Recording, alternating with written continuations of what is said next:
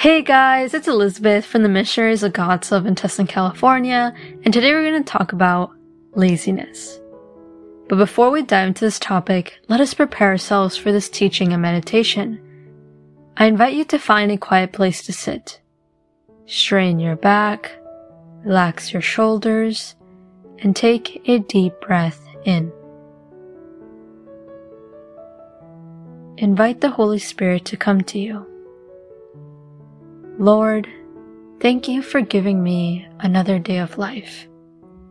Help me to not take my life for granted and teach me how I can be more obedient to you and how I can listen to your will.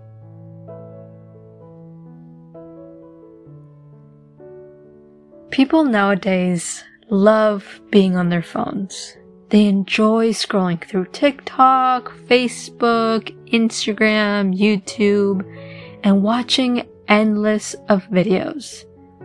Videos of people doing their makeup, trying clothes, memes, movies, gossip, you name it.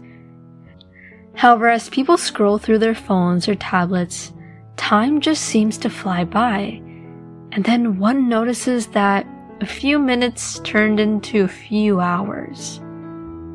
People nowadays prefer leisure over hard work. They choose the easy thing over the hard thing.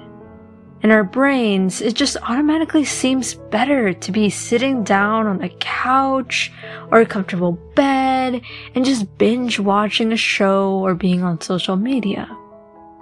At least I used to think that because people spend so much time on their phones relaxing, their life flies by. They work, go to school, eat, and then spend time on their phone.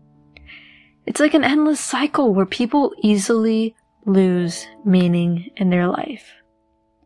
And they put God at the back burner. They rather do other things or spend time on their phones or screens rather than going to church, rather than praying, rather than spending time with God. And sometimes even the people who are committed to following God and serving God, sometimes there's days where, yeah, we'd rather be lazy than serving God. Yeah, we'd rather be lazy than praying to God. However, Proverbs 13 verse 4 has some advice for us. It reads, the soul of the sluggard craves and gets nothing, while the soul of the diligent is richly supplied. This Bible verse is telling us that a sluggard soul, or in other words, a lazy soul, just craves and gets nothing. I think this is so true.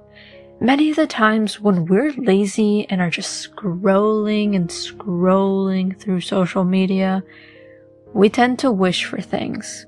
We wish to buy a phone. We wish to get new clothes. We wish to get our nails done or find a boyfriend or girlfriend or eat that burrito they're eating or eat that pizza that they're eating. Seeing how people quote unquote live and seem so happy it makes us desire to have a similar life as theirs. However, just sitting on our couch and just wishing for things really doesn't get us anywhere. We're just simply throwing our lives away. On the contrary, there's other people who are hardworking souls. And the Bible verse tells us that a person who works hard is richly supplied. This is especially true for those who work hard to serve the Lord. Whenever people work hard and have a purpose in their life, like being a servant of God, we're no longer throwing our lives away. Instead, our life grows rich in meaning and fruits. Because whenever we do God's work, He multiplies our works and does wonders. And when we serve God, He serves us and rewards us for our hard work. I invite you to continue meditating on this topic and ask yourself, Am I using my life and talents that God gave me for good? For His work? For His kingdom?